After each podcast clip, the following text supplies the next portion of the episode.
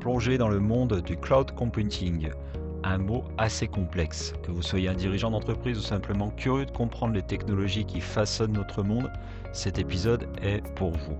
Nous allons explorer ensemble ce qu'est réellement le cloud, ses différentes formes et comment il révolutionne le monde du travail et l'innovation. Nous discuterons également des enjeux de sécurité, de l'impact environnemental du cloud et bien plus encore.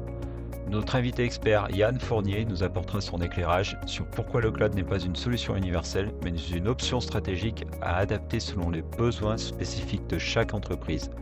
Alors installez-vous et préparez-vous à bien mieux comprendre ce que c'est le cloud computing ou le nuage de la technologie.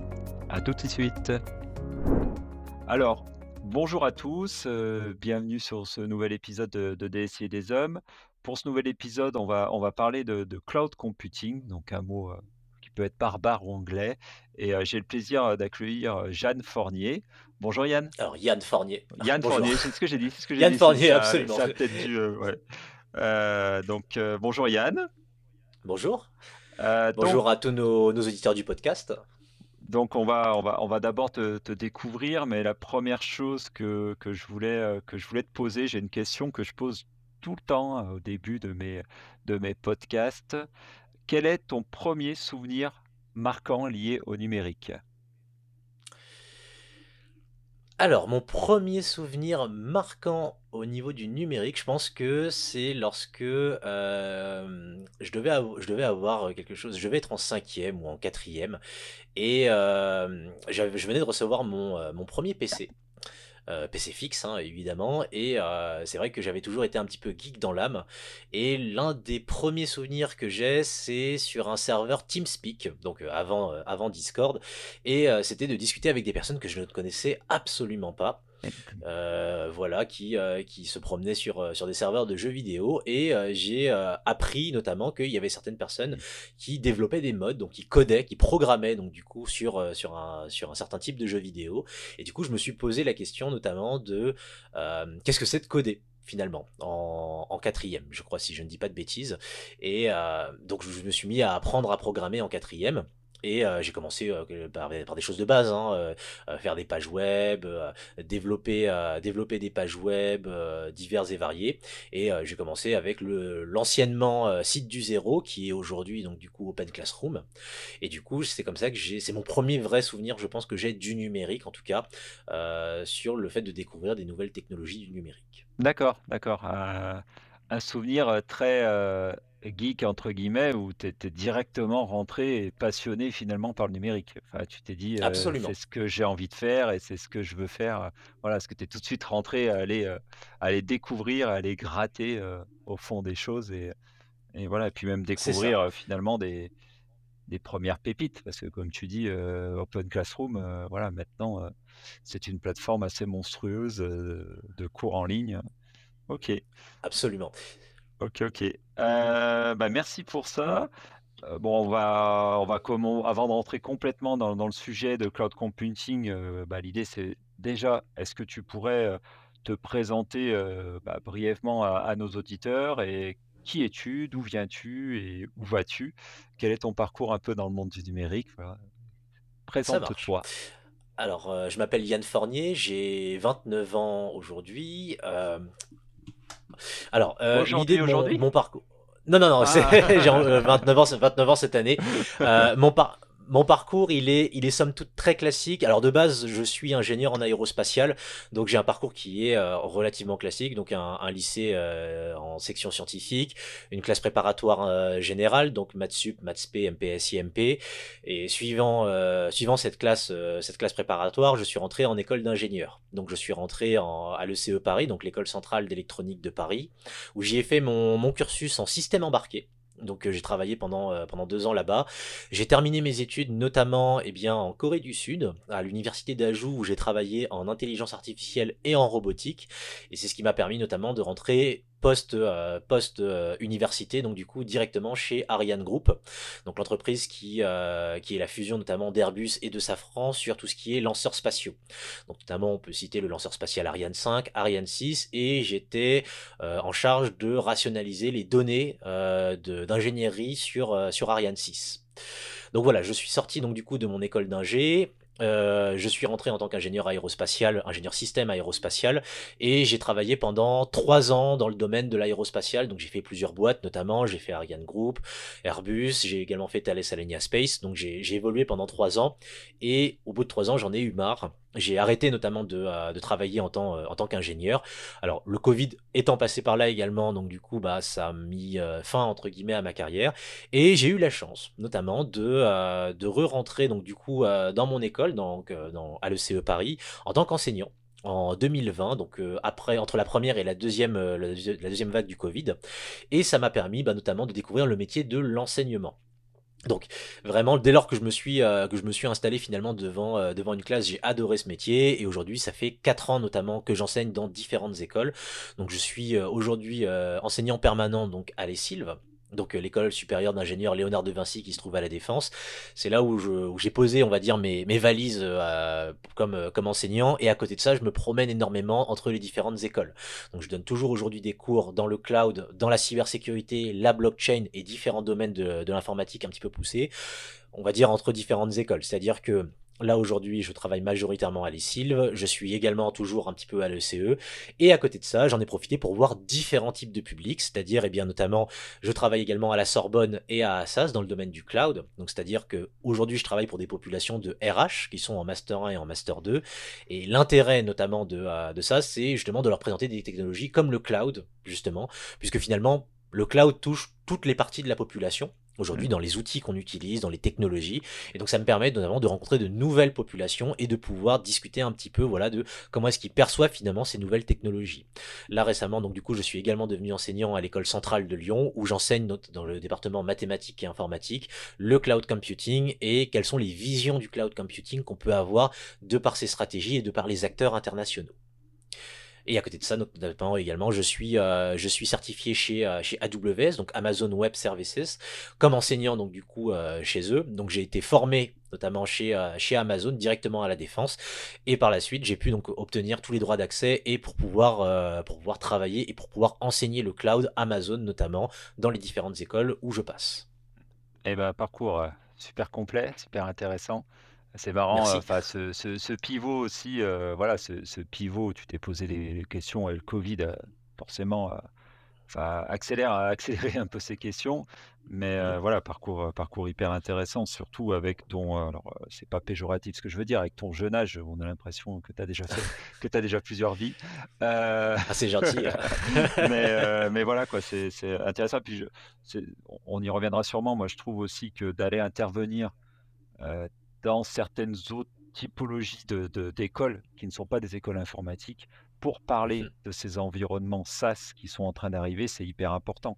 Tu parles du milieu RH, bah, le milieu RH est un milieu quand même où on voit de gros changements en termes de SIRH avec des acteurs qui, se positionnent, euh, qui se positionnent de, de, plus en plus euh, sur, sur ce sujet-là. Ben voilà, il faut les sensibiliser, leur montrer aussi l'intérêt, leur montrer aussi ce que tu disais avec cette compétence cyber aussi que tu as à côté, bah, que c'est aussi sécurisé, ou alors qu'il faut faire attention à, certaines choses s'ils décident d'aller dans le SaaS. Mais voilà, je trouve que, je trouve que c'est, intéressant parce qu'on on est trop des fois cloisonné, cloisonné dans nos métiers informaticiens, d'ingénieurs informaticiens, et nous en tant qu'enseignants, parce que j'enseigne aussi, moi, plutôt dans des écoles informatiques, mais de se dire il faut aller s'ouvrir aux autres métiers et leur montrer que bah, le cloud, le cloud computing, peu importe le nom qu'on lui donne, mais d'externaliser, on va dire, on va dire ces, infrastructures, et ben, ça a un intérêt pour eux. pour eux, mais attention, il y a plein de choses à faire, à faire gaffe, parce que tu parles du milieu RH, mais il y a le milieu industrie. j'ai fait, j'ai fait le dernier podcast en décembre avec, avec l'école des mines de Saint-Étienne, justement, mmh où on a parlé de, de l'industrie, des industries du futur et de, voilà, de cet intérêt aussi à, à, voir plus grand et plus loin. Donc, Absolument, c'est-à-dire que finalement, ce qui est très intéressant justement quand on arrive sur des populations qui ne sont pas forcément formées à l'informatique, c'est que aujourd'hui on est dans des, populations, des populations d'utilisateurs. C'est-à-dire que on utilise l'application, mais on ne sait pas forcément comment est-ce que ça fonctionne derrière. Et finalement, c'est ça qui est aussi très intéressant avec ces publics, c'est-à-dire que globalement, ils ne savent pas comment fonctionnent certains services en informatique, et ce qui est intéressant, c'est de voir que finalement, ils se rendent compte que ce sont des sujets d'actualité. On parle aujourd'hui beaucoup de cybersécurité, surtout avec l'arrivée des JO, notamment en, juillet-août, et donc c'est de se poser la question de qu'est-ce qui va être mis en place, euh, comment est-ce que le numérique va transformer finalement notre, euh, notre quotidien. C'est un sujet que j'aborde justement à l'université d'Assas, dans la, dans la clinique numérique, où on forme justement des RH qui n'ont pas été formés au numérique, à de nouvelles technologies et à s'ouvrir l'esprit finalement sur des choses qui, qui, nous arrivent dessus et qu'il faut réussir à comprendre pour ne pas, euh, pour ne pas perdre euh, le, on va dire la continuité finalement euh, des nouvelles technologies.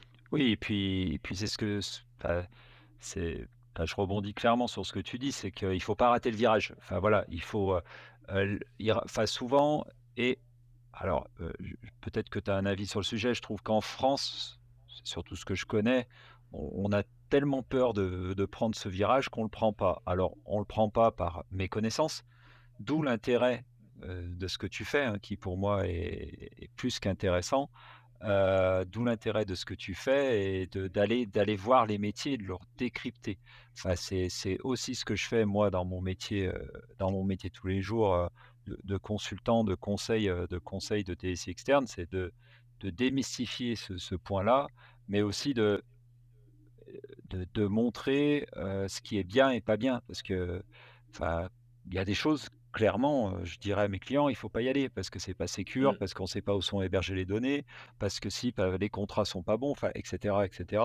Et, et, je pense que nous, on a un intérêt aussi de, de, de, décrypter, de démystifier, mais par contre, à un moment, il va falloir y aller. Enfin, voilà, il va falloir y aller et pas trop tard parce que quand c'est trop tard, bah, ça, peut aller à des incidences assez graves. Quoi je vais te raconter une petite anecdote qui, euh, que j'ai vécue il y, a, il y a quelques mois.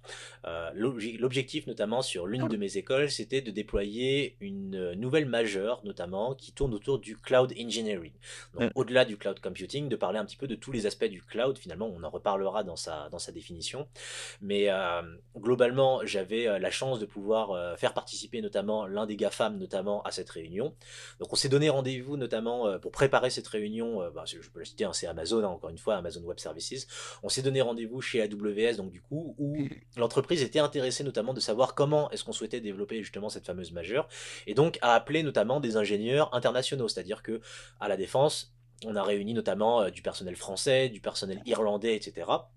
Et j'ai présenté donc du coup qu'est-ce qu'on souhaitait faire notamment dans cette, dans cette nouvelle majeure.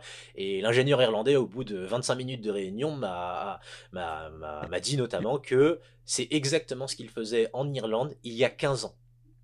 C'est-à-dire que potentiellement, on a 15 ans de retard, en tout cas sur l'Irlande par exemple, sur un autre pays européen, sur les technologies du cloud. Et je pense que c'est vraiment important et les entreprises s'en rendent de plus en plus compte aujourd'hui.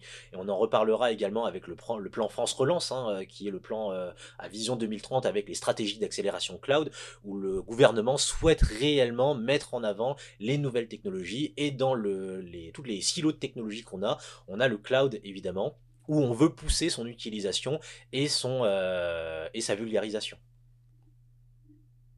Euh, c'est hyper intéressant. Euh, enfin, moi, ce côté, ce côté vulgarisation, puis c'est aussi le, but du podcast. Hein, donc, euh, donc mmh. voilà, c'est plutôt, plutôt bien. Et donc, tu es bien le bon interlocuteur pour parler de, cloud, de cloud computing.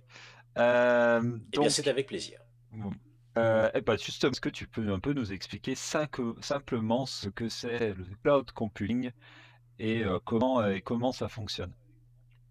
Alors, avant de parler du cloud computing, je pense qu'il faut revenir un petit peu sur la notion de cloud. Puisqu'aujourd'hui, en fait, finalement, tout le monde utilise de près ou de loin le cloud, que ce soit par exemple pour ce podcast, pour l'application que l'on utilise, que ce soit pour le stockage de données, je pense par exemple à ceux qui sont sur euh, chez Apple par exemple qui utilisent l'iCloud, ou euh, que ce soit Dropbox, Google Drive, OneDrive, donc tous les drives, ou même OVH hein, finalement, toutes les solutions cloud qu'on utilise. Le cloud computing, pour moi, ça s'inscrit finalement dans cette discipline qu'est le cloud où il y a énormément de disciplines différentes, que ce soit du machine learning, que ce soit euh, euh, du, euh, du, du, edge computing, etc., etc. Pour moi, le cloud computing, c'est en gros l'utilisation de services enfin, de services divers et variés, que ce soit infrastructure ou données, ça peut être des bases de données, ça peut être des, euh, des machines virtuelles, ça peut être différents types, notamment de composants, que l'on va aller chercher notamment chez ce qu'on appelle un cloud provider, et avec la théorie de on va payer seulement pour l'utilisation de ce qu'on va en faire. L'exemple que j'aime bien donner, par exemple, pour le cloud computing, c'est aujourd'hui, on a beaucoup d'entreprises qui ne souhaitent plus, par exemple, avoir leur propre serveur chez eux, leur propre réseau, et donc du coup, vont plutôt confier notamment leur, leur, infrastructure physique à ce qu'on appelle un cloud provider. Alors parmi les grands noms, par exemple, on peut retrouver donc euh, Google Cloud, euh, AWS. Pour le cas français notamment, on a OVH. Et donc de confier son infrastructure informatique à un cloud provider pour ne plus avoir notamment à s'en occuper et ne plus avoir à, euh, devoir gérer euh, du personnel humain euh, qualifié et des infrastructures physiques qui pourraient risquer de tomber en panne. Je, juste, je te coupe 30 secondes. 30 secondes. Et j'avais trouvé une statistique. En 2023, il y avait 42,5% des entreprises de l'Union européenne qui ont acheté des services de cloud euh, de cloud, principalement bah, pour les emails, le stockage de fichiers et euh, les logiciels de bureautique. Bon, euh, on se doute vers qui ils vont parce que Ils se sont tournés, absolument. Voilà, on se doute, mais enfin, ou en faiseur, enfin, comme tu dis, on va se retrouver surtout sur du sur du Google, du Google et du et du Microsoft hein, qui, qui sont ça, mais qui ni plus ni moins depuis depuis maintenant quelques années et que le Covid a accéléré aussi, les gens sont beaucoup passés sur des outils SaaS, donc mmh. cloud, qui vont leur permettre d'héberger leurs données, qui vont leur permettre d'héberger leurs emails et, et, aussi les logiciels de bureautique. Absolument. C'est quasiment une entreprise sur deux une entreprise sur deux en Union européenne. Donc c'est quand même quasiment. Et on peut on peut s'en rendre compte notamment avec euh, la profusion d'adresses euh, Outlook, donc euh, Microsoft, ou bien de Gmail qui sont utilisées par exemple dans les entreprises, de manière beaucoup plus rare finalement sur des entreprises, on va dire plus orientées côté État. On va retrouver des boîtes mail plus sécurisées comme ProtonMail par exemple, mais qui sont aussi des services cloud, mais qui sont plus sécurisés en tout cas que de passer par des services par exemple GAFAM. Mmh. Oui, c'est sûr, c'est sûr. Après, c'est un vrai débat et c'est bien de réorienter réorienter sur ça en disant qu'il existe aussi d'autres choses, parce qu'on parle aussi, on y reviendra, bah, tout ce qui est autour de cloud, du cloud souverain. en mmh France, c'est vrai que on le voit, on le voit beaucoup dans l'orientation du du cloud. On part beaucoup chez les gros, du comme tu dis, les GAFA, entre Google, Amazon et et Microsoft, parce que je je pense que c'est, c'est les plus fréquents, on va dire, en termes de de gros. Mais voilà, mais c'est comment aussi l'État, enfin comment en France on peut arriver à, avoir ce cloud souverain. Donc comme tu dis, il y a OVH, mais il y en a, il y a d'autres faiseurs aussi comme ça y est, je l'ai oublié, je crois que c'est Skyway. Euh, Scaleway aussi. Ouais, Scaleway. donc voilà, il y a d'autres faiseurs aussi qui le font, mais, mais c'est important aussi de, de voir, de voir qu'il y a d'autres choses, d'autres choses en France, en France. Absolument, on a d'autres initiatives, notamment comme Bleu par exemple, qui est euh, la, combinaison notamment eh bien, de Orange et de Capgemini pour pouvoir développer un cloud souverain européen. On a aussi d'autres initiatives qui, démarrent un petit peu partout finalement euh, pour pouvoir créer justement ce, cloud souverain, donc d'être à la fois souverain sur la gouvernance des données, c'est-à-dire eh bien que nos données restent bien en Union européenne, et également sur l'infrastructure, c'est-à-dire d'être capable de pouvoir bâtir des data centers qui soient pilotés alors soit par l'Union européenne, soit par un pays euh, définie notamment par l'Union européenne, mais d'avoir vraiment cette souveraineté européenne et de ne plus être dépendant notamment soit d'un acteur américain, soit d'un acteur chinois. On peut citer par exemple AWS et, euh, et, Microsoft notamment côté américain, et Alibaba et Tencent par exemple côté chinois. Ouais, c'est clair. Euh, bah, on, sait qu'ils deviennent en Chine, en Chine de plus en plus puissants et que voilà, à un moment ils vont même rattraper. ils peuvent même rattraper les AWS et, Microsoft, mais oui, en France, je suis pas sûr que ça soit encore beaucoup, beaucoup utilisé. Euh, ces technos, euh, côté euh, ces technos chinoises, je suis pas sûr. Alors, ça, ça dépend des entreprises, par exemple, notamment. Euh, vous avez des, grandes entreprises, notamment du luxe par exemple, qui pour leur marché notamment asiatique vont se tourner vers Alibaba. Et pour le, marché, le marché américain vont se tourner vers un cloud provider américain. En fait, tout va dépendre finalement, et c'est ça qui est très intéressant, c'est que en fonction de la, des, parts de marché de l'entreprise au niveau international, l'entreprise va choisir un cloud provider qui est plus proche, qui a des infrastructures plus proches géographiquement, et bien des pays où elle a le plus fort chiffre d'affaires pour pouvoir s'y euh, implémenter. Mais je, j'ai eu des quelques stats autour justement du, de l'écosystème du cloud en, en, 2024 par Kinsta, oui par Kinsta, où en fait il y a eu différentes stats qui ont été faites en 2018, 2019, etc. Et on voit par exemple bon, en 2019 que les parts de marché étaient autour de 15%, 15-16% pour Microsoft. Voilà, et après, enfin sur les, au niveau des SaaS, après il y avait autour de 12% pour Salesforce, 10% pour, pour Adobe, etc., etc. Et après il y avait tous les autres qui étaient, qui étaient là. Mais voilà, c'est important de, de, voir qu'il y a un marché qui, qui est florissant parce que, comme tu le dis, derrière un cloud, il y a plein de choses, enfin, il y a plein de, plein de sujets parce que dès qu'on rentre dans un outil SaaS, derrière, ça veut dire que c'est géré dans des data centers avec des espaces. Donc, donc voilà, justement, tu peux nous, nous expliquer quelle est un peu la différence entre cloud privé, cloud public, cloud hybride aussi. Alors, pour résumer notamment les différents types de cloud, donc euh, pour, euh, pour parler un petit peu des, euh, des, différentes technologies. Un cloud, on va dire plutôt public, ça va être un cloud notamment qui, on va pouvoir avoir plus, beaucoup d'utilisateurs notamment qui vont pouvoir se connecter à une infrastructure. de manière, on va dire, alors la définition de public, hybride et privé va vraiment dépendre du, comment dire, du contexte dans lequel, on, dans lequel on se place. Moi, ce que j'aime bien citer, c'est l'exemple par exemple des banques. Si on prend par exemple une banque, notamment pour ses utilisateurs externes, ceux qui veulent consulter leur compte, ils vont avoir une partie cloud publique, par exemple, pour que les utilisateurs, depuis n'importe quel ordinateur, tablette, téléphone, vont pouvoir avoir accès à leur outil SaaS pour pouvoir s'y connecter. Ça, c'est la partie publique. Pour la partie privée, notamment, toutes les informations qu'ils ont sur leurs clients, leur KYC, euh, le contenu de leur compte, etc., etc., qui est en interne, qui est confidentiel côté banque, va plutôt être stocké sur une infrastructure privée au sein de la banque. Donc là, on est plutôt sur le cas d'un cloud hybride pour moi, où finalement on a le cloud privé qui est propre au métier et à la banque et aux, aux, employés qui travaillent dans la banque, et à la partie publique qui est révélée donc du coup au grand public pour pouvoir se connecter à l'application. Ça, pour moi, c'est plutôt la description notamment d'un cloud privé et d'un cloud public. Et entre deux, évidemment, c'est le fameux cloud hybride, où on combine des éléments de cloud privé et des éléments de cloud public. D'accord. D'accord, d'accord, c'est une explication super claire. J'aime bien. j'aime bien parce qu'en plus tu prends les, deux exemples. et c'est vrai que souvent les entreprises peuvent se poser la question, qu'est-ce que quel cloud j'ai besoin? quel cloud j'ai besoin, qu'est-ce qu'on me propose. Des fois, bon, c'est pas des fois très clair aussi sur certains providers qui, qui, le font. Alors, je dis pas, enfin, je parle pas d'AWS, Microsoft, etc. en général c'est plutôt assez clair, même OVH c'est plutôt plutôt assez clair. Donc, mais toi, qu'est-ce que, enfin, quelles sont déjà les différences en termes de peut-être sécurité, en termes de d'avantages, inconvénients entre le cloud privé, le cloud public euh, et, le cloud hybride?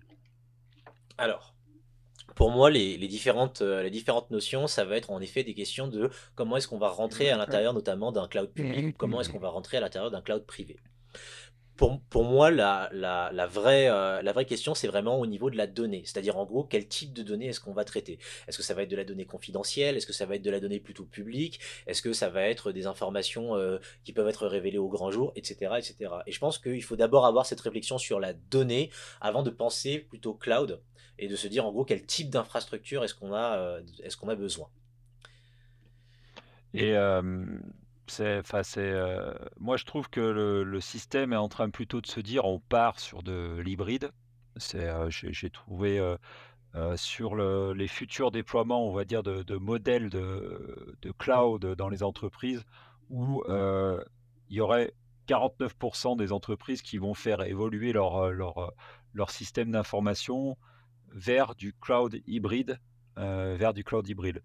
Moi, je le, vois aussi chez des clients qui sont sur des solutions plutôt, plutôt SaaS, qui vendent des solutions plutôt mmh SaaS, où en fait, toutes leurs solutions de production, de production, on va dire, tous leurs outils qui vendent, qui vendent bah, va, être hébergé dans un cloud de type AWS ou, ou Microsoft Azure.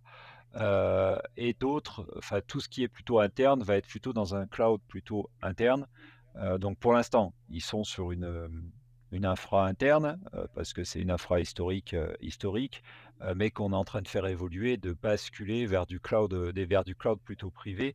Voilà, mais ça permet de, comme tu le dis, de bien séparer les usages, surtout.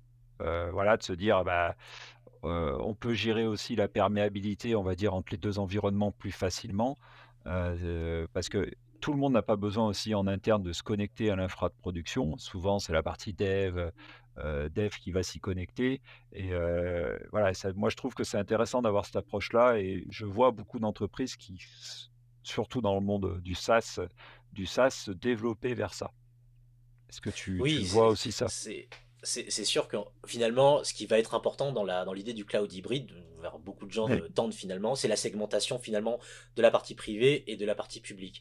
Et il y a toute une nouvelle discipline qui s'appelle notamment la cybersécurité dans le cloud, de comment est-ce qu'on applique finalement des méthodes de cybersécurité pour venir sécuriser un cloud à ses frontières, c'est-à-dire vers le monde extérieur et aux portes du monde privé, et de venir sécuriser les connexions qui peuvent y avoir à l'intérieur du cloud. C'est ça l'intérêt notamment. Mmh. Et justement, est-ce que le cloud est-il plus sûr que l'informatique locale? Alors, je repartirai d'une de d'une des phrases de mes de mes amis enseignants-chercheurs qui disait: «La meilleure manière de sécuriser de l'information, c'est de débrancher le câble». D'alimentation, je précise. Vrai, C'est-à-dire vraiment de le vrai, c'est c'est-à-dire vrai. vraiment de le stocker chez soi. On n'est pas sur un on n'est pas sur un risque zéro, même si les entreprises aujourd'hui, les cloud providers tendent à essayer de faire, heu, de faire, heu, gl tendre ce risque évidemment vers zéro.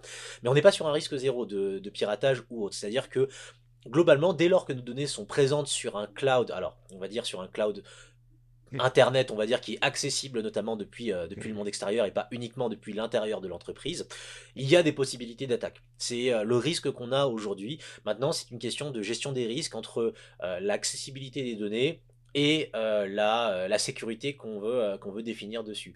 Plus on va rendre la donnée accessible, par exemple pour des gens qui sont en télétravail, qui sont, à l'extérieur, pour des clients internationaux, plus on tend à risquer, bah, d'avoir de la compromission de Et données parce que des pirates seraient très bien capables de pouvoir, entrer à l'intérieur d'une infrastructure, de pouvoir récupérer des données, de pouvoir les sortir.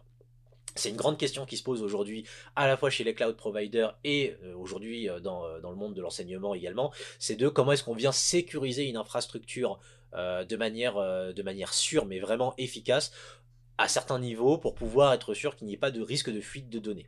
Là, par exemple, je travaille avec, une personne notamment sur des centrales nucléaires. La question serait de passer potentiellement sur du cloud mais quels seraient les risques à passer sur du cloud pour des centrales nucléaires si jamais eh il y avait une attaque de hacker qui risquait de créer par exemple un ransomware ou bien de sortir des données de ce cloud? Donc vraiment, je pense que ces deux questions poussent en même temps, c'est-à-dire en gros la question du cloud, de créer un cloud finalement pour des infrastructures, pour des entreprises euh, euh, qui en sont, euh, qui en sont friandes, et en même temps ce côté sécurité qui doit absolument être présent dans la considération du cloud. Mmh, je te je te rejoins je te rejoins sur, tous ces sujets. Après pour moi, il y a pas de enfin, c'est chacun chacun a ses risques, on va dire. Absolument. chacun a ses risques et c'est vrai que le côté cloud, c'est tu déportes ton risque. Tu tu déportes via un contrat, donc c'est là où où le contrat est très, très important, heu, en termes de en termes de risque parce que, voilà, il faut le faire relire par des juristes, il faut faut vérifier tout ce qui est tout ce qui est accord, tout ce qui est, heu, niveau de service SLA. Enfin, voilà, il y a tout un tas de sujets à à voir et je trouve que tu moi, c'est mon avis, tu transfères ce risque. Après, l'avantage de partir vers du cloud, c'est que, heu, bah, c'est son métier, heu, c'est son métier, donc il mutualise aussi toute sa sécurité avec des technologies qui sont hyper poussées, des technologies aussi de, bah, de de DDoS, heu, de qui sont enfin de protection contre les dénis de service qui sont poussées, avec de la surveillance en continu et cetera et cetera. Donc le fait de mutualiser forcément, bah, tu payes moins cher au global. Heu, tu payes moins cher au global parce qu'en interne souvent, bah, tu as pas de technologie ou de DDoS ou pas de pas très poussé. Heu, tu as peut-être pas de surveillance continue, tu as peut-être pas de choses pour superviser ton infrastructure et vérifier que tu es pas tout le temps attaqué. Moi, je trouve que voilà, c'est l'environnement qui permet un peu de déléguer, on va dire, ce sujet-là ce sujet-là. Alors avec toujours attention, faites attention au contrat et ce que je remarque aussi, c'est que, Attention, c'est on délègue, heu, on sur, une autre entité, notre informatique, mais attention, c'est que ils ne prennent pas tout en charge. Souvent, c'est pas eux qui ont la, comment te dire, heu, la responsabilité de la donnée qui est dedans. Absolument. voilà et ça souvent les gens ont du mal à le comprendre. C'est-à-dire je délègue tout à AWS, à ci, à ça, enfin et cetera et cetera. Heu, mais attention, c'est qu'il faut prendre quand même des sauvegardes pour protéger vos données. Heu, parce qu'eux, ils vous garantissent l'enveloppe, heu, l'enveloppe, mais tout ce qu'il y a dedans, c'est votre problème. Ouais. Absolument. Et on va parler justement des différents modèles de, du cloud Mmh. computing qu'on appelle, euh, alors peut-être que euh, les auditeurs ont déjà entendu parler de ces fameux noms, de, de- on parle depuis le début de, euh, cette interview de SaaS notamment, Oui, mais il en existe plusieurs, euh, Oui. plusieurs autres évidemment. Trois modèles notamment très classiques qu'on appelle le IaaS, le PaaS et le SaaS. Nous, dans notre cas, euh, on parle du SaaS, c'est-à-dire en gros le Software as a. Service, c'est-à-dire en gros le logiciel qui est fourni finalement comme étant un service. Si on reprend des exemples de la vie de tous les jours, par exemple, Spotify et Deezer sont des SaaS aujourd'hui. C'est-à-dire qu'auparavant, on avait des lecteurs MP3 où on pouvait écouter de la musique sur un appareil, un dispositif euh, non connecté à Internet. Aujourd'hui, la majorité des personnes ont des, solutions de streaming. Alors j'ai cité Spotify, j'aurais pu citer Netflix, j'aurais pu citer euh, Crunchyroll ou euh, même euh, France Télévisions aujourd'hui qui permet notamment eh bien, d'avoir de la diffusion en ligne directement sur Internet. On est sur des solutions clé en main. C'est-à-dire notamment que euh, on, a, on paye un abonnement, on va dire, mensuel pour avoir accès à des services, et on a accès donc du coup à tous les services que fournit Spotify. Mais il existe d'autres modèles que simplement le SaaS, qu'on appelle également le IaaS et le PaaS. Et c'est généralement vers ça que tendent les entreprises, en tout cas les, les entreprises de tech. On va partir du IaaS notamment. Le IaaS, c'est l'infrastructure as a service. C'est-à-dire que le cloud provider va fournir une infrastructure physique à une entreprise pour qu'elle puisse travailler dessus. Par contre, en aucun cas, sur un modèle IaaS, le, le, fournisseur, le cloud provider, n'est responsable de la donnée. C'est-à-dire qu'il n'assure que la pérennité des équipements informatiques qu'il va fournir. Par contre, tout ce qui va être développé sur ces équipements, c'est le client qui en est entièrement responsable. Pareil dans le modèle PaaS, donc le modèle Platform as a Service, où en gros on a évidemment tout l'équipement informatique physique qui est fourni par le cloud provider, jusqu'à l'environnement d'exécution. Les personnes qui travaillent en PaaS n'ont que à coder en gros sur une infrastructure, mais sont également responsables des données qu'ils codent, et non pas le, cloud provider. Et justement, alors moi je trouve que ce mot SaaS est des fois trop employé. Mhm. Heu, voilà, alors que quand on voit certaines offres qui sont faites, ce n'est pas du SaaS, on est plutôt sur du PaaS, heu heu, sur du heu, mais alors déjà, je vais juste poser une question. Où tu mets des outils de type Microsoft 365, heu, Google Workspace, Proton, enfin et cetera et cetera? Où tu mets ces outils-là? Dans quel type de cloud tu les mets? Parce que derrière, ils proposent du cloud. Alors, ça, ça dépend pour moi. euh, ça dépend en fait de l'utilisation qu'on va avoir notamment de ces outils. Par exemple, notamment si on prend le Google, euh, le Google Workspace sur Google Drive, c'est bien de ça Mmh. dont tu parles. Oui, ouais, c'est ça. En gros, qu'est-ce qui est, qu'est-ce qui est fourni finalement? On fournit des outils de bureautique comme l'équivalent en gros de Excel, de Word, etc. directement sur le cloud. C'est-à-dire qu'on utilise ces outils et on stocke nos données sur le cloud pour pouvoir notamment eh bien, euh, faire des, euh, des fichiers, des fichiers euh, Google Sheet, etc. etc. Maintenant, l'avantage, c'est que du coup, quand on rentre un petit peu plus profondément dans ces outils, on découvre de nouvelles technologies, notamment la, la technologie inhérente à Google, euh, à Google Drive, par exemple, c'est le GAS, le Google App Script, qui permet de développer en gros dans un langage de programmation Google, par exemple, des macros sur Google Sheet, etc. etc. Donc là, on rentre un petit peu plus dans le pass, mais grosso modo, Google fournit les outils pour pouvoir faire du développement sur leur, euh, sur leur outil comme Google Sheet par exemple. Donc on est, en fonction de l'utilisation, on va plutôt être SaaS ou PaaS. D'accord, d'accord, mais parce que c'est toujours parce que, par exemple, tu parlais de tout ce qui est fichier Drive, heu, dans de les drives, peu importe le le drive, mais ni plus ni moins, demain, si la personne supprime la donnée, avec la limite, de la corbeille pendant 30 jours et tout, heu, Mhm. elle est supprimée. Il peut Elle pas la restaurer. Demain, je sais pas, enfin, on on synchronise tous ou la plupart nos données, heu, de sur, heu, notre, heu, explorateur, voilà, avec, les outils de Google Drive, OneDrive et cetera qui permettent de synchroniser et l'avoir sur ton PC. Mhm. Demain, j'ai un ransomware qui vient sur mon poste, il va aller crypter ces données-là et donc la personne peut perdre ses données et c'est là où où c'est la limite de compréhension de tout le monde dans tout ce qui est dans le cloud, bah, tu tu tu perds tes données et heu, Microsoft, tu as beau aller leur dire Microsoft, Google ou un autre, hein, tu as beau aller leur dire: «J'ai perdu mes données», ils vont dire: «Moi, je m'en fous, moi, c'est votre problème, c'est vos données». Mais tu as le même exemple sur Salesforce aussi, où Salesforce, bah, si tu sauvegardes pas tes données qu'il y a dedans, bah, tu, si tu as un problème, si demain alors que ça soit un problème, malveillant ou une erreur, tu vois? Où tu injectes un fichier, heu, d'import de données dedans, mais tu t'es planté dans l'import et tu as tout foutu en l'air, bah, Salesforce te dit: «C'est pas mon problème, c'est vos données».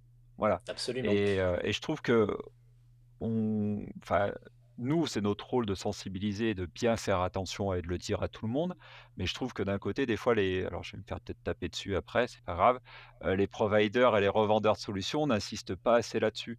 Alors en plus, ça leur permettrait d'avoir un discours commercial, heu, différent et d'apporter un peu plus de valeur, heu, c'est-à-dire même de de prestations en plus parce qu'après tu vends une solution de sauvegarde et cetera et cetera.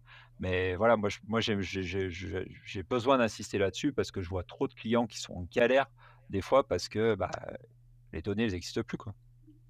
Alors, ce qu'il faut bien se rendre compte, c'est que, évidemment, bah, les cloud providers ont pris en compte pro cette problématique, notamment, par exemple, sur des ransomware et donc du coup, on depuis, heu, depuis plusieurs années, ont enclenché ce qu'on appelle de la haute disponibilité sur leurs serveurs. C'est-à-dire notamment que si on prend par exemple, eh bien, heu, si on prend par exemple l'exemple d'Amazon, heu, notamment sur une région, par exemple, sur une région où on va pouvoir travailler, on va prendre l'exemple de l'Europe de l'Ouest, là où nous nous trouvons actuellement en France, on peut enclencher ce qu'on appelle de la réplication de données sur plusieurs serveurs situés dans différentes dans différents endroits de la région. Pour l'exemple d'Amazon notamment, on a de la réplication qui peut se faire en France, à Londres, en Espagne et, euh, et en Suisse également. Donc l'idée c'est de se dire en gros que la- le, cloud computing est une solution qui, qui doit se développer, mais c'est pas la solution non plus à tout. Il faut pas non plus la considérer comme étant le, la seule solution. Euh, il faut pas oublier non plus, euh, par exemple, des solutions comme de la gestion de configuration, où on va par exemple venir archiver ces données régulièrement sur des solutions autres que potentiellement du cloud pour Mmh. pouvoir garder des backups déconnectés. Et je pense que ça, ça vient aussi du fait que euh, il faut éduquer les consciences que le cloud computing n'est pas la solution unique à tout ce qu'il peut y avoir comme problématique aujourd'hui en termes de cybersécurité. Ouais, je suis je suis complètement d'accord et puis, et puis on reste aussi dans les standards de de sauvegarde, heu, de sauvegarde qu'on connaît là de de où on doit sauvegarder tout, heu heu, tout, de manière différente et cetera et moi je vois aussi beaucoup de gens qui, on sauvegarde nos nos environnements, nos environnements cloud, mais on les sauvegarde en les ramenant chez nous. Oui, voilà, en les ramenant en interne comme ça, ça permet d'avoir quelque chose, même si au bout du compte, c'est rare qu'on s'en serve, mais au moins on les a et on est sûr d'avoir ce ce côté-là et de se dire: «Bah, si demain, heu, j'ai un problème sur mon cloud et bah, je suis capable de redémarrer, heu, je suis capable de redémarrer, d'avoir mes données et et de pouvoir faire quelque chose». Donc pour moi, je pense que absolument. C'est ce que j'utilise comme, euh, comme méthode, c'est-à-dire qu'en gros, j'utilise la méthode du 3-2-1, Ouais, trois zones de stockage différentes, deux zones différentes en termes de, en termes de physique, et un support totalement déconnecté du reste de mon ouais infrastructure. et De je rajoute manière un truc, moi, je te je te Oui, coupe, je rajoute un truc, je rajoute le zéro pour zéro erreur, pour le zéro trois deux erreur. un zéro pour trois deux un zéro parce que souvent on fait ça, heu, c'est très bien, c'est fait, mais on supervise pas. Non, Donc heu, voilà, il faut vérifier qu'il y ait bien zéro erreur et que voilà, que tes sauvegardes se passent bien et que tu puisses bien bien le faire. Mais heu, je suis complètement absolument. d'accord avec toi, je te mais même sur le cloud, heu, il faut le faire, heu, il faut, heu, faut mettre en place des des sauvegardes et ça, les gens l'oublient trop, heu, ou le font pas pour des raisons de coût aussi, hein. Pour des, pour des raisons de coût, ça demande aussi à avoir une infrastructure potentiellement chez soi, d'avoir des disques durs. Ces disques durs eux-mêmes Mmh, peuvent tomber en panne. mmh, Euh, voilà, c'est euh, c'est une question toujours de, de gestion des risques. Pour, pour mmh, nous qui sommes, on va dire, euh, sensibles à la cybersécurité et au fait de perdre potentiellement des données par ransomware ou bien par une attaque informatique, globalement, on a besoin d'avoir ce, euh, ce, ce backup, cette sécurité. Mais c'est pas évident pour tout le monde. C'est-à-dire que euh, finalement, dans, dans l'imaginaire de beaucoup de gens, le cloud, ça va résoudre tous les problèmes. Et oui, finalement, euh, si on me vole mon téléphone, bah, j'ai tout synchronisé sur l'iCloud. Et du coup, il n'y a pas de problème. Et pour la majorité des cas, dans, dans la majorité des cas, c'est vrai. Mais il faut pas oublier notamment que on reste sur une technologie basée sur Internet, donc accessible par énormément de personnes, dont des personnes malveillantes. Il faut savoir s'en prémunir.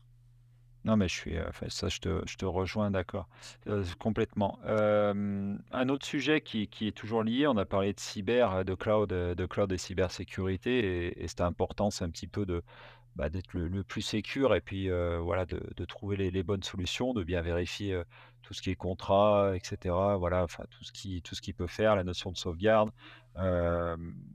Et l'avantage, inconvénient et ce que tu dis, c'est tout n'est pas faisable aussi via le cloud, hein, ça il faut faut aussi que les gens s'en s'en rendent compte et il y a un autre sujet, est-ce que le le cloud est est plus durable? Parce que c'est un sujet un peu, heu, un peu majeur, on parle on en parle beaucoup, mais quel Alors est quel est ton avis? alors, on parle de durabilité d'un point de vue écologique? Oui, d'un d'un point de vue écologique, ouais. Ouais, d'un point de vue écologique.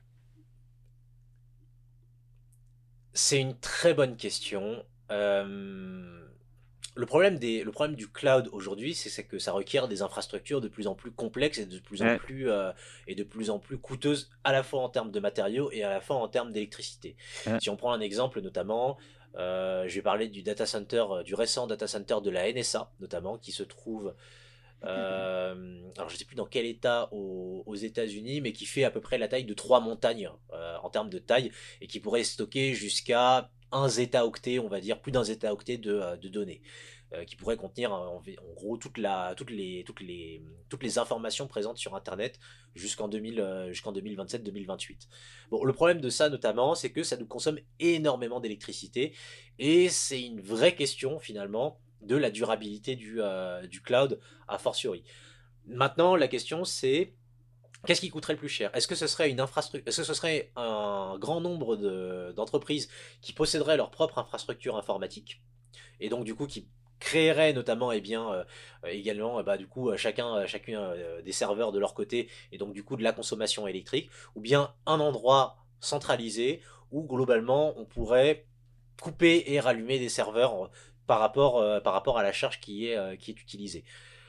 Je vais donner mon mon simple avis et je pense, enfin, vraiment heu, d'un point de vue purement personnel, j'ai pas fait de j'ai pas fait plus de recherches, heu, notamment sur ce sujet. Je pense que globalement, le cloud, aujourd'hui, s'inscrit dans une démarche de développement durable, dans le but où finalement, on va déposséder finalement les entreprises de leur, heu, de leur matériel informatique, à proprement parler et donc on va on va recentraliser la consommation électrique à, à un endroit, notamment au niveau des, au niveau des data centers. Maintenant, ça pose des questions aussi, évidemment. On pense, on pensera notamment aux data centers qui ont été euh, placés dans l'océan, notamment pour des questions de refroidissement. Et donc, forcément, ça pose la question de quel impact finalement sur, euh, sur l'écosystème et sur la, et sur l'écologie. oui, je te je peux je peux que te t'appuyer tout ce que tu dis c'est pareil, c'est un peu compliqué ce sujet-là. On a des stats, on sait pas trop. Enfin voilà, on voit ce que ce que consomme, on va dire, heu, le cloud parce que, Selon un article de Earth.org, la demande en énergie du secteur technologique pourrait atteindre 20% de la consommation mondiale d'électricité d'ici 2025, contre 7 il y a quelques années. Heu, on voit aussi que les émissions mondiales de cloud computing représentent entre 2,5 et 3,7% de toutes les émissions mondiales de gaz à effet de serre et en comparaison, les émissions des vols commerciaux sont d'environ, heu, deux 2,4 Heu, donc on on a ces chiffres du cloud, mais il y a tous les autres chiffres aussi de qu'on qu'on voit pas quand on fait de l'interne parce que, heu, construire un enfin, faire des mettre des serveurs, faire des serveurs, des choses comme ça, ça a aussi un gros impact, heu, qu'on connaît c'est compliqué. Après, heu, après je suis on va regrouper des Mm. infrastructures au même endroit, donc forcément ça va baisser d'un côté pour augmenter de l'autre. Enfin, voilà, il y a tout un tas de sujets et je pense qu'on c'est encore un peu trop tôt pour, heu, pour sentir la chose. Bon, en 2013, heu, il y a une étude qui a été financée par Google qui a dit que le déplacement des applications logicielles couramment utilisées vers le cloud permettrait de réduire la consommation d'énergie de 87 Ouah, c'est une étude de Google donc Voilà, c'est toujours. euh, on on un peu juger parti donc donc voilà et bon, je pense que c'est un peu tôt. Moi, je pense qu'il y a des avantages quand même à passer et aller vers le cloud en termes d'infrastructure et cetera. Mais après, je pense qu'il faut aussi rendre nos, nos data centers plus green et puis surtout les, les remplir. Parce que je reste persuadé qu'il y a beaucoup de data centers qui sont encore trop vides. Heu, donc ça ça, c'est aussi un vrai souci, c'est-à-dire qu'il va falloir un moment peut-être, peut-être arriver à à mieux, à mieux remplir ces, ces data centers. Pour moi, le- la, la vraie pro- la, la vraie problématique, elle se tourne plus autour du big data, c'est-à-dire en gros de la quantité de données qu'on génère. C'est-à-dire en, en oui, 2021, il suffisait de voir le nombre de, euh, je donne un exemple, mais euh, le nombre de, tout- de, de tweets qui avaient été euh, publiés sur X, anciennement Twitter, euh, juste pour se rendre compte que finalement, on a des quantités de données qui deviennent de plus en plus importantes, et ces données sont traitées également pour pouvoir être utilisées par la suite. Aujourd'hui, on, a, on, on est dans un, dans un phénomène de déluge de données où finalement la méthode scientifique ne nous permet plus eh bien, de pouvoir traiter toute, ce- toute cette quantité de données. Et il faut bien la stocker quelque part, cette donnée. Comme ouais, on dit, quand on met quelque chose sur Internet, ça y reste à vie. Et bien évidemment, toute information que l'on va mettre, que l'on va publier ou que l'on va utiliser va rester stockée quelque part dans un data center. Et on, tend, on, on diverge bah, complètement finalement en termes de quantité de données que l'on génère tous les ans. Et mm. ça va Ouais, et continuer à puis tout- s'accélérer. toutes les données enfin tout ce que tu dis, qui ne sont jamais utilisées. Moi, enfin, oh, je, je fais beaucoup la chasse euh, avec mes clients sur ces sujets-là, c'est-à-dire pourquoi vous gardez cette donnée? Enfin, pourquoi vous la déjà vous la notez? Est-ce que quel est l'objectif de la garder? Je trouve qu'on on stocke de plus en plus de données, donc comme tu dis, ça prend de plus en plus de place, etc., etc., mais qu'on n'en fait rien. Donc, Absolument. euh, Alors, il y a, il y a un cadre aussi législatif à devoir, euh, à devoir oui, noter, mais c'est pas le, c'est pas le cas évidemment de tout le monde. Par exemple, dans le cadre de, de- dans le cas de la santé, du médical, euh, Mm. un hôpital par exemple a obligation légale de conserver un dossier, euh, un dossier, un dossier patient pendant une dizaine d'années.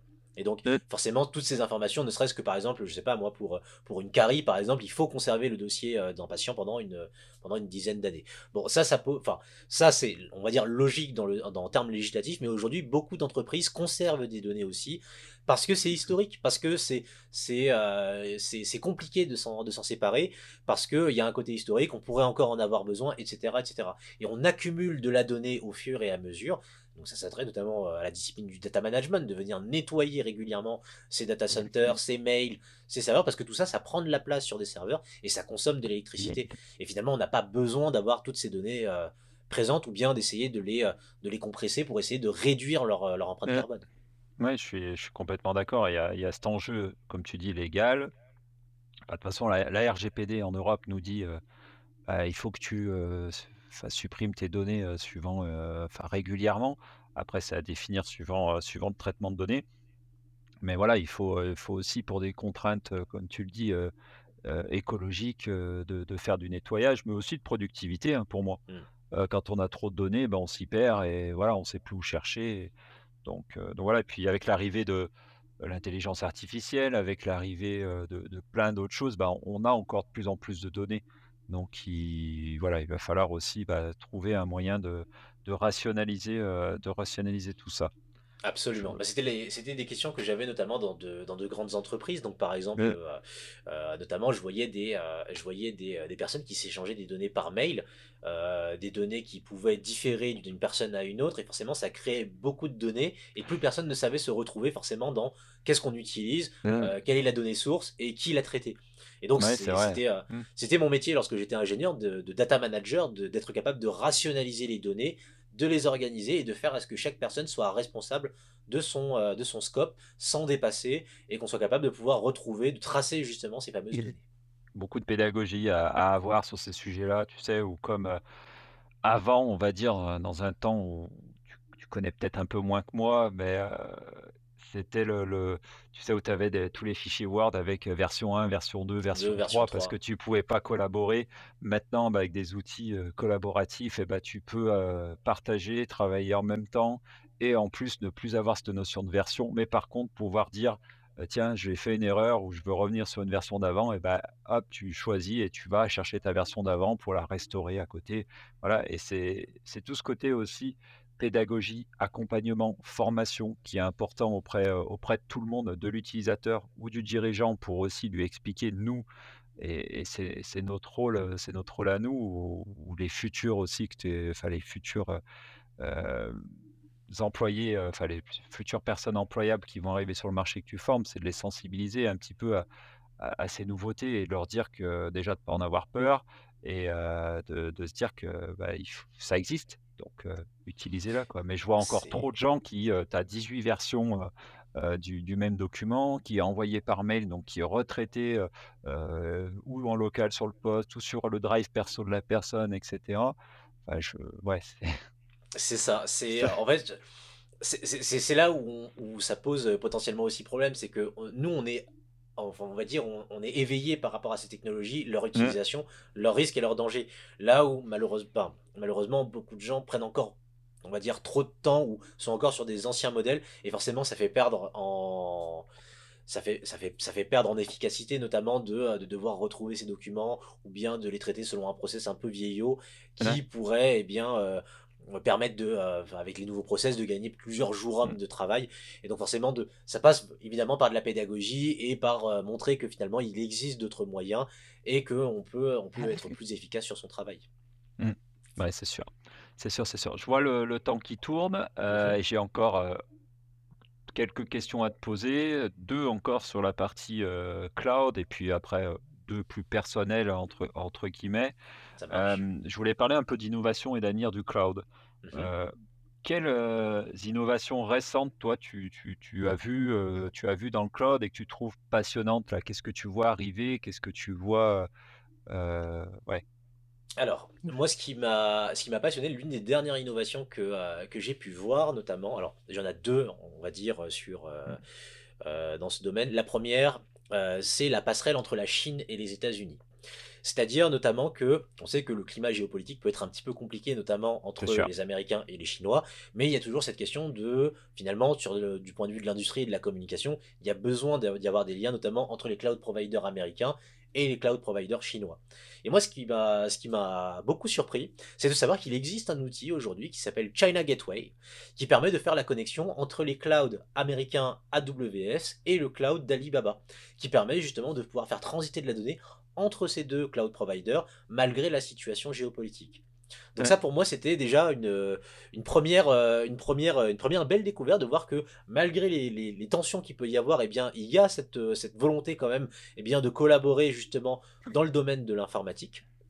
Donc ça c'est la première chose et la deuxième je pense innovation dans le domaine du dans le domaine du cloud, c'est alors on on retombe un petit peu sur ces questions, ça m'a plus surpris, mais pas tant que ça. C'est plus le fait que finalement, là, la question qui se pose aujourd'hui en Europe, c'est de créer un cloud souverain européen et ben, c'est de voir qu'en fait, AWS lance son propre cloud souverain européen, heu, dans les, heu il l'a lancé il y a à peine, heu, 1 mois, 1 mois et demi, mais il a cette volonté en tout cas de vouloir lancer son propre cloud souverain européen en confiant une infrastructure AWS à l'Union européenne pour que ça puisse se développer plus rapidement. C'est, intéressant ce que tu dis, ce que tu dis, ça parce que, les GAFAM sont sont souvent pointés du doigt, heu, pour leurs, heu, problématiques RGPD, heu, voilà et autres et je on voit de toute façon, certains qui bougent, donc là tu nous montres qu'ADW bouge pour, vraiment aussi, bah, avancer. Moi je vois aussi dans le secteur, dans le secteur, où ça bouge beaucoup vers AWS, Mmh avec quand même des choses qui sont plutôt plutôt sécurisées, qui semblent plutôt sécurisées. Donc après, un avocat me dira peut-être autre chose, mais voilà, moi, c'est ma vision, plutôt technique et et DSI. Après, il y a tout le reste juridique où je laisse, je laisse parler, parler les experts. On voit aussi que Microsoft aussi avait déjà beaucoup bougé, au moment de la RGPD en construisant leur data center en France et en Europe. Donc voilà, on voit quand même que la RGPD fait beaucoup de bien à des entreprises, à des entreprises américaines qui, heu, bah, essayent de, bah, de s'adapter au marché et d'être, d'être plus sécurisées. Donc, je trouve que c'est, bien. Elles sont très Donc, réactives par rapport aux aux lois votées en en mmh, Union européenne. Les les 2 exemples qui me qui me reviennent en en tête là, c'est qui ont été votés d'ailleurs en deux enfin, qui ont été mises en application en septembre 2023, c'est le Data Act et le Data Governance Act oui, qui empêchent la sortie de données, notamment de l'Union européenne, par exemple, vers mmh, les États-Unis. Donc elles sont très réactives, juste les entreprises des GAFAM sont très réactives vis-à-vis des lois notamment qui sont appliquées et qui sont mises en application justement en Union européenne. mmh.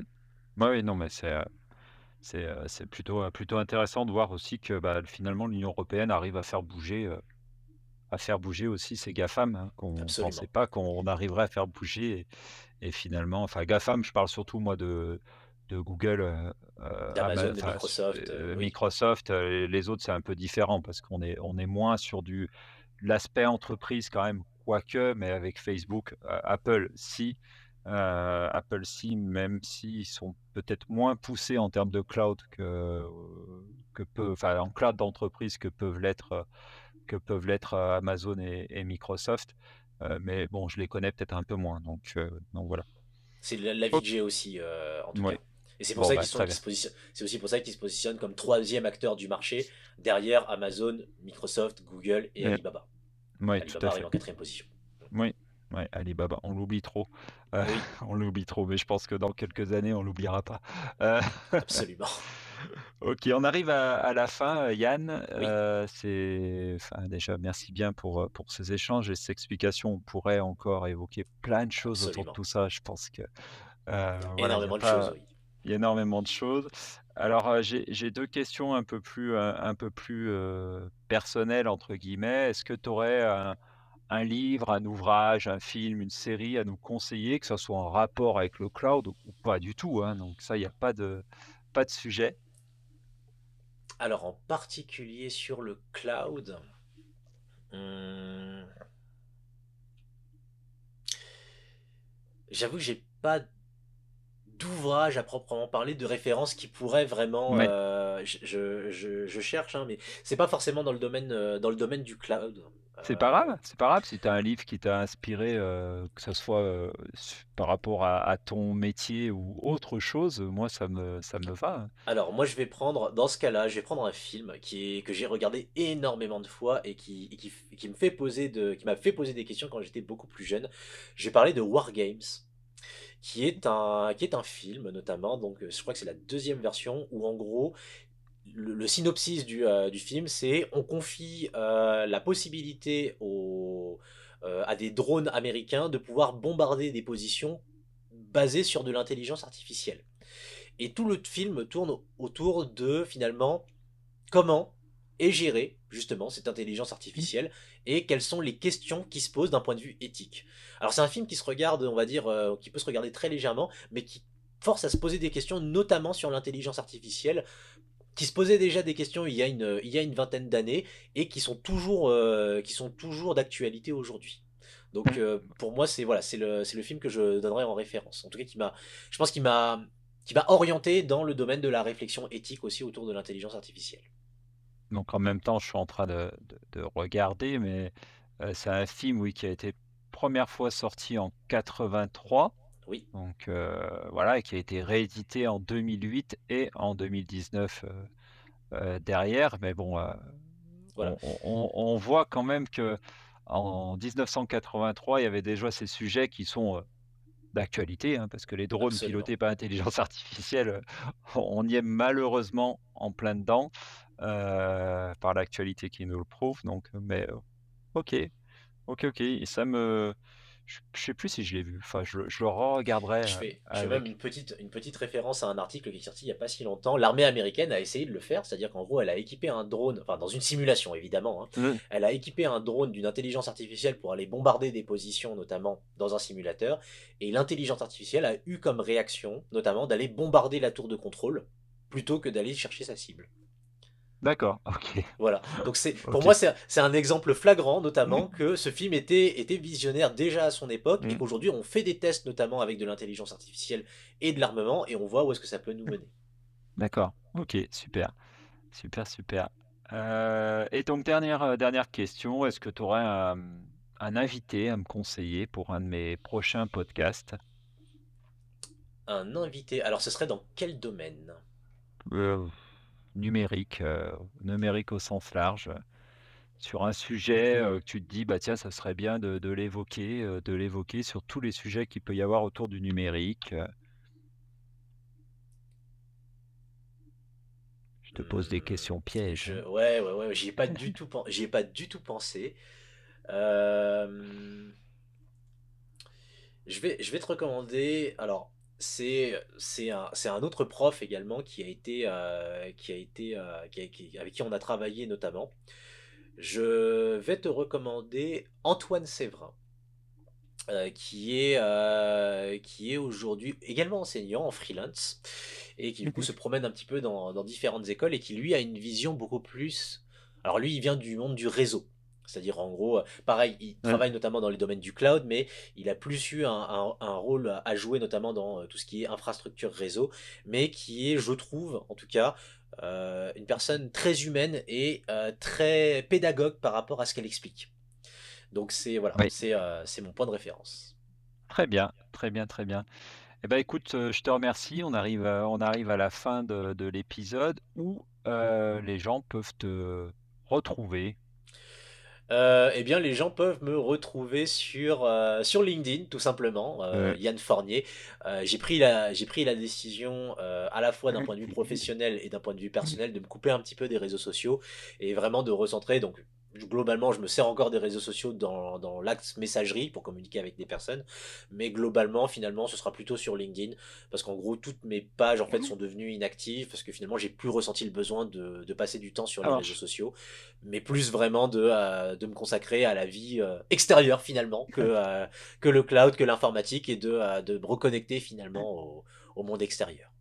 Bah, je mettrai le, le lien de, de, ta page LinkedIn pour que les gens puissent voilà, venir te, te poser des questions, continuer d'échanger avec toi. Et voilà, bah, bah, ce, sera, euh, sera, avec plaisir. Hein. Si jamais euh, euh, l'Audima souhaite venir me, me, poser des questions sur, sur LinkedIn, ce sera avec très grand plaisir que j'y répondrai. Bah, je te remercie encore une fois. Et Merci à toi, Nicolas. et puis à bientôt. À bientôt, Nicolas. Merci à toi. Merci. Merci. C'est tout pour aujourd'hui sur DSI et des hommes. Nous espérons que cette discussion avec Yann Fournier vous a éclairé sur le vaste et le dynamique univers du cloud computing.